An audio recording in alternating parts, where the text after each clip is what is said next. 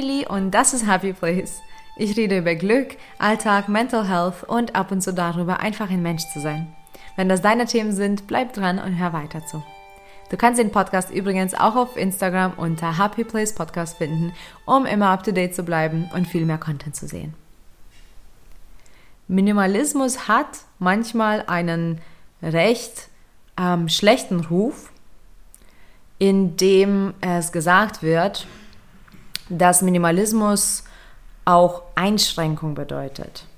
Es wird einfach ähm, gesagt und es gilt so ein kleines bisschen ähm, als ein Lebensstil, ähm, in dem ja, du dich sehr einschränken musst, in dem du gute Dinge weggeben musst, in dem du ganz viel wegschmeißt und aussortierst und dann in einer leeren, leblosen Wohnung sitzt und irgendwann nur noch Dinge aus, dir ausborgen musst.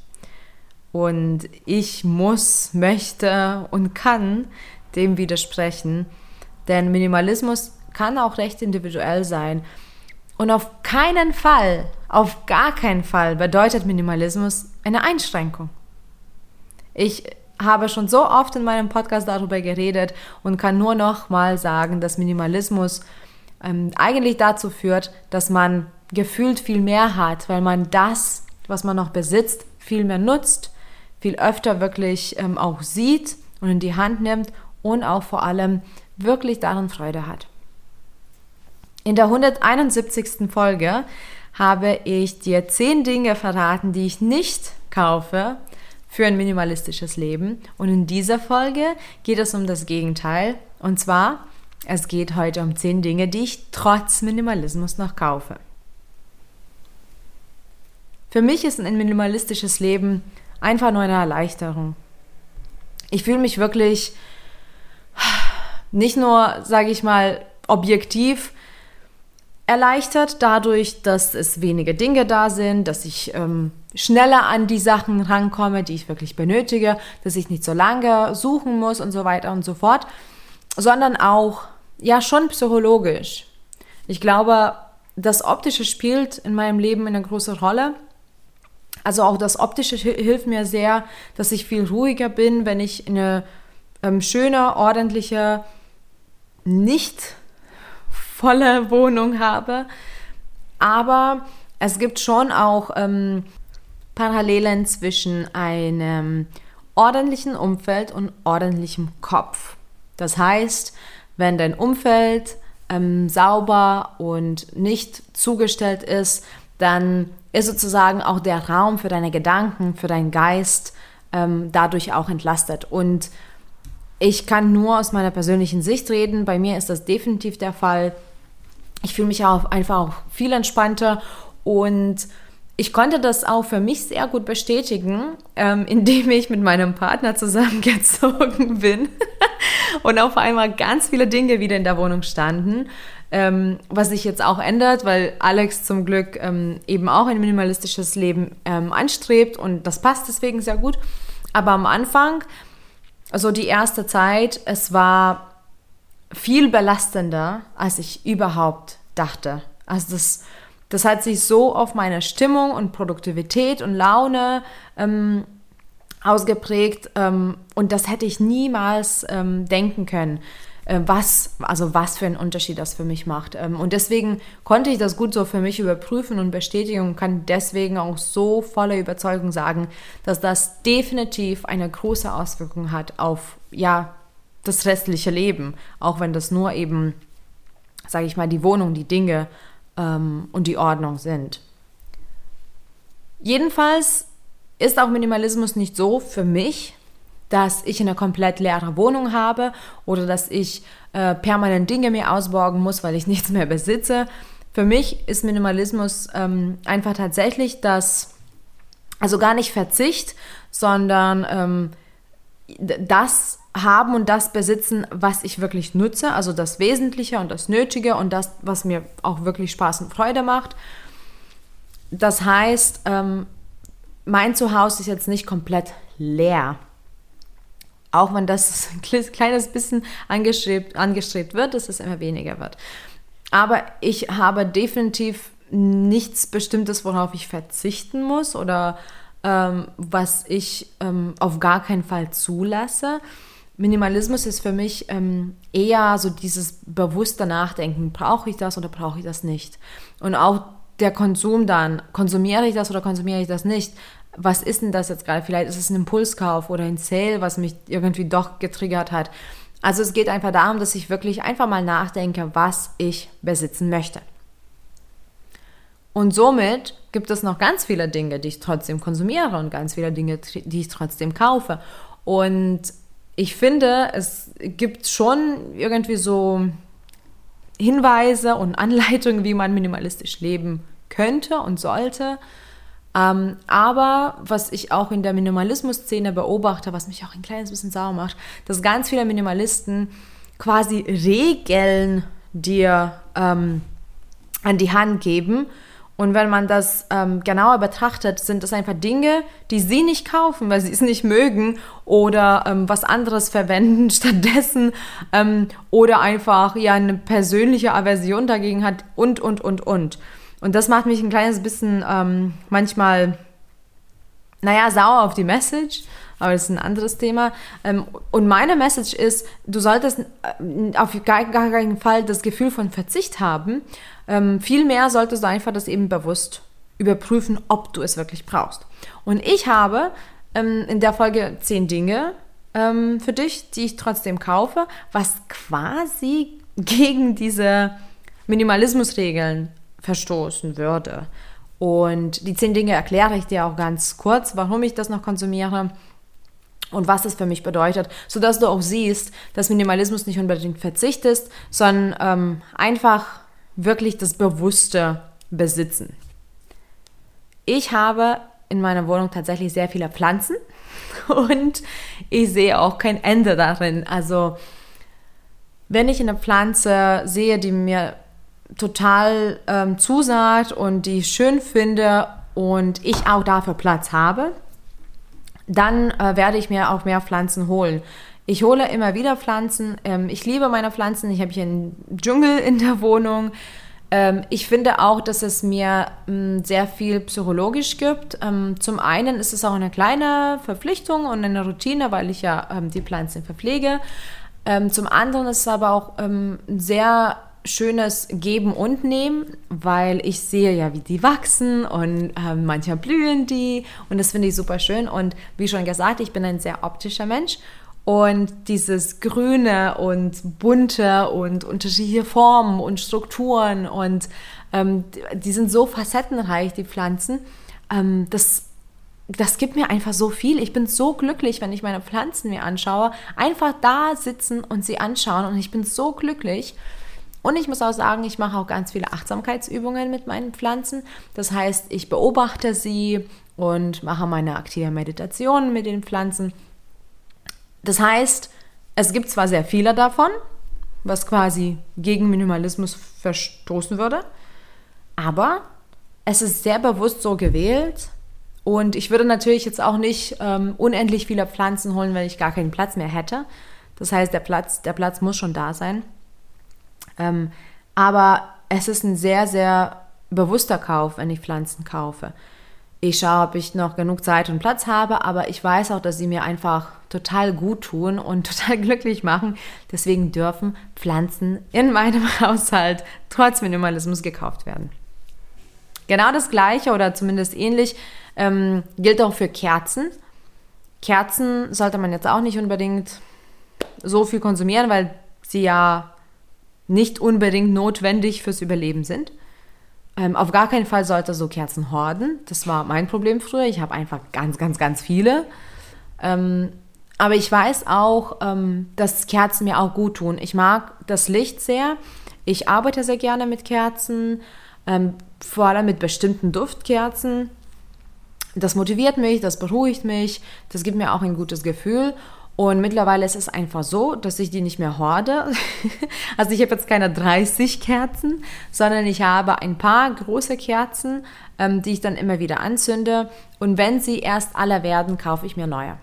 Aber trotzdem kaufe ich Kerzen. Außerdem kaufe ich auch eigenes Werkzeug. Das ist ganz oft ein No-Go für Minimalismus, weil man ja sagt, ähm, man sollte sich vielleicht das ausborgen oder ähm, irgendein Leihgerät holen. Und ähm, wenn man jetzt nicht beruflich, sage ich mal, ähm, Handwerker ist, dann ist es quasi unnötig, das zu haben. Ähm, okay, ich habe aber mein eigenes Werkzeug, weil ich bastle sehr gerne und werkle sehr gerne. Nein, ich mache das zwar nicht jeden Tag, aber trotzdem immer öfter. Und aber auch ganz oft doch recht spontan. Oder wenn es mir passt, weil ich mache sehr viel und ich bin recht beschäftigt. Und es gibt dann Tage, wo ich sage, ah, okay, jetzt könnte ich mal mich ein paar Stunden damit auseinandersetzen und dieses Projekt vollenden. Dann habe ich jetzt keine Zeit, zum Baumarkt erst zu fahren und mir ein Leihgerät zu holen, weil dann ist die Zeit auch wieder um, die ich noch habe. Und vielleicht hat das keine andere. Ich habe auch nicht wirklich so viele Freunde ähm, und auch nicht so viele Freunde mit Werkzeugen. Eigentlich bin ich eher diejenige, die das dann ausleiht. Ähm, aber ich will nicht auf die dritte Person angewiesen sein, um mir das auszuborgen. Und auch das Gesuche, das würde mich tatsächlich stören und vor allem, also zeitlich ähm, würde es gar nicht passen. Wenn ich natürlich meinen Papa in der Nähe hätte, ähm, würde ich wahrscheinlich mein eigenes Werkzeug nicht haben oder nicht so viel, weil ich einfach mir alles Mögliche von ihm ausborgen könnte. Mein Papa ist aber einfach in 1200 Kilometer entfernt. Die Eltern von meinem Partner ähm, sind zwar näher dran, aber auch fast 500 Kilometer entfernt. Ähm, also ich finde das vollkommen in Ordnung, aus dem Grund sozusagen auch eigenes Werkzeug zu haben. Ich habe auch unterschiedliche Schreibwaren. Das heißt, ich habe schon ähm, unterschiedliche Farben, zum Beispiel an Highlighters und Stiften. Und ich habe ein paar schöner Washi-Tapes, mm, weil ich auch damit tatsächlich arbeite. Ich hatte viel mehr, auch da, wie mit Kerzen, habe ich früher gehortet, weil ich einfach alles so süß fand und alles so schön. Zum Glück bin ich zum Punkt gekommen, wo ich gesagt habe, okay, das ist unnötig.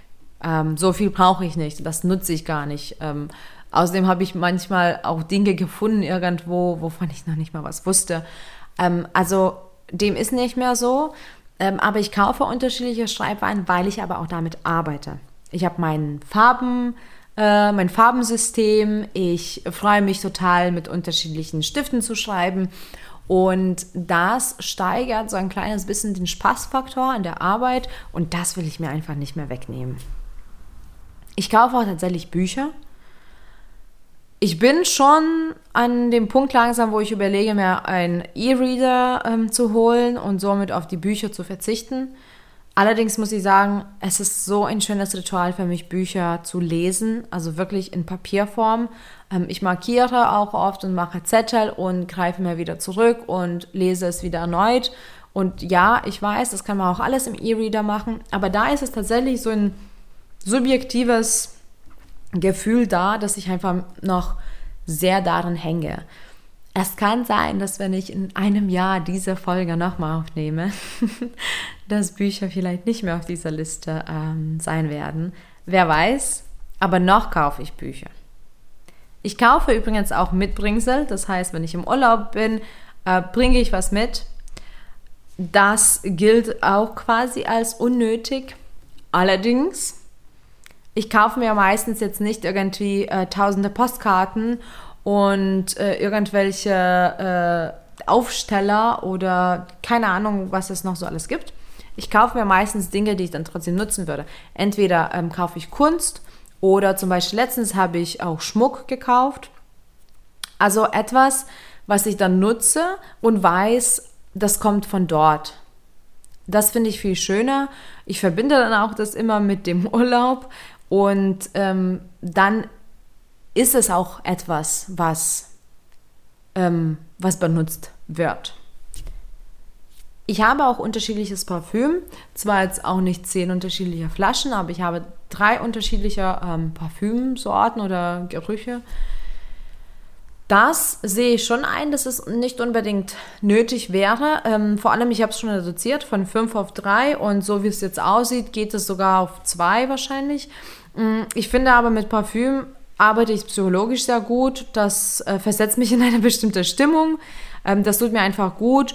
Und je nachdem, was ich an dem Tag mache, nehme ich bestimmtes Parfüm. Also wenn ich weiß, ich habe jetzt einen Auftritt oder muss vor vielen Menschen reden oder muss auf die Bühne, äh, muss zu einem großen Coaching, also da, wo ich so ein kleines bisschen mehr aus mir rauskommen muss, wo ich Stärke zeigen sollte, wo ich einfach auch ähm, im guten Sinne aggressiver werden soll, dann nehme ich die Flasche und an den Tagen, wo ich vielleicht feminin und weich sein möchte oder irgendwie ähm, ähm, einfach einen romantischen Abend verbringe, dann gibt es eben ein anderes Parfüm. Und das finde ich sehr schön. Äh, da sind auch wirklich schöne Verknüpfungen in meinem Hirn. Und ähm, ich finde das einfach auch sehr subjektiv wahrscheinlich, aber das finde ich vollkommen okay. Außerdem habe ich einen Terminplaner in Papierform. Und auch da muss ich auch sagen, ich nutze es jeden Tag. Ich schreibe ganz viel auf. Ich habe auch meine Termine im Kalender auf dem Handy oder Laptop. Ähm, aber in meinem Terminplaner stehen noch ganz viele andere Dinge und meine Affirmationen, die ich dann jeder Woche mache und Überlegungen und äh, manche auch Infos, die ich so zwischendurch bekomme und deswegen finde ich das super, super praktisch. Ich kaufe auch für ähm, meinen Dackel Hundespielzeug. Das sollte man auch quasi nicht unbedingt tun, weil das ja zerstört wird. Abgesehen davon, dass es ein kleines bisschen der Sinn der Sache ist, dass der Hund die Spielzeuge zerstört, ähm, habe ich einfach schon geschaut, dass ich nachhaltiges Spielzeug kaufe. Das heißt, es gibt jetzt keine Kuscheltiere ähm, oder kleine Tennisbälle oder Dinge, die einfach sehr schnell durch sind, weil bei meinem Dackel sind die auch wirklich innerhalb von Minuten manchmal durch. Ähm, sondern kaufe ich meistens ähm, solche Bälle, zum Beispiel, die man befüllen kann. Die sind auch aus hochwertigem Material und die halten einfach jahrelang. Also ich habe Spielzeug, was ich gekauft habe, als quasi Akku in Baby war, für sie und sie halten immer noch und das ist einfach zweieinhalb Jahre her. Und als letztes, was ich trotz Minimalismus kaufe, und da sehe ich ein, dass das eventuell unnötig ist. Aber hey, ich will dir mit, der mit der Folge einfach vermitteln, dass du nicht verzichten musst, ja.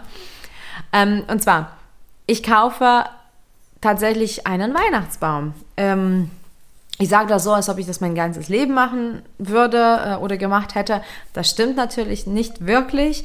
Ähm, allerdings, ähm, als Alex und ich zusammengezogen ähm, sind, haben wir uns überlegt, was wir für ein Ritual haben möchten. Ich feiere persönlich keine Weihnachten ähm, und Alex auch nicht wirklich. Ähm, aber wir wollten so unsere Tradition haben. Und wir haben uns entschieden, dass wir erstmal zumindest ähm, uns einen Baum holen. Mm, das ist schon damit verbunden, dass wir auch eine Lichterkette haben und ähm, mm, ja auch Schmuck. Allerdings ähm, recht wenig. Ähm, unser Baum ist recht dezent. Und wir wissen, dass es eben diese extra Gegenstände dann da sind im Haushalt. Ähm, dafür verzichten wir auf jegliches andere Deko-Zeug. Wir haben dann auch nichts wirklich. Und das ist so unser Kompromiss. Ich glaube, dass sich das eventuell verändern wird. Ähm, ich muss aber auch wirklich sagen, es ist einfach auch echt schön, irgendwie diesen frischen, schönen, duftenden Weihnachtsbaum zu haben. Ähm, ich schaue mal, ob das eben Alternativen gibt. Aber wie du siehst, das sind zehn Dinge, die ich trotzdem kaufe, die quasi nicht gekauft werden müssten. Dafür kaufe ich anderes vielleicht nicht. Dafür verzichte ich vielleicht leichter auf andere Dinge, ähm, die du zum Beispiel lieber behalten würdest oder andere Minimalisten äh, unbedingt haben wollen. Es ist sehr individuell. Minimalismus ist individuell. Es geht darum, dass du wirklich bewusst überprüfst, ist es etwas, was du wirklich brauchst? Ist es etwas, was du benötigst? Oder kannst du auch ohne auskommen? Oder ja, im besten Fall, vielleicht nutzt du es gar nicht und kannst wirklich mit bestem Gewissen das aussortieren und aus deinem Leben verabschieden. Minimalismus ist nicht Verzicht. Minimalismus ist einfach Leben in Fülle, ohne dass du unnötig überfüllt bist, weil wir schon in einem Konsum äh, versinken. Wir leben in einer Konsumgesellschaft. Das ist gang und gäbe zu konsumieren. Ganz oft wird damit auch bestimmtes Statusniveau ausgedrückt, ähm, ja, oder ja, bestimmte, bestimmtes Image. Und das ist alles, was wir konstruiert haben als Gesellschaft. Und das ähm, ist einfach, finde ich, gar nicht nötig, um ein schönes, glückliches, leichtes Leben zu haben. Und deswegen ähm, ist Minimalismus auch so schön, weil das einfach total erleichtert und sehr, sehr viele Vorteile hat. Und du musst auf nichts verzichten. Deswegen mein Impuls für dich vielleicht einfach zu schauen, was du wirklich nutzt, was du nicht nutzt, was bringt dir Freude, worauf ähm, freust du dich immer und was nervt dich vielleicht. Und wenn du dich umschaust, ähm, wenn du dich in deinem Umfeld umschaust, wo wandern deine Augen, was belastet dich, was kann weg und was findest du daran schön? Und wenn du immer so bewusst durch dein Leben gehst, durch deinen Besitz, dann findest du sicherlich auch einen Weg für dich, um zu schauen, was bringt denn dir die Erfüllung, ohne dass du überfüllt äh, und zugestellt lebst. Danke für deine Zeit und fürs Zuhören und viel Glück auf dem Weg zu deinem Happy Place. Bis bald.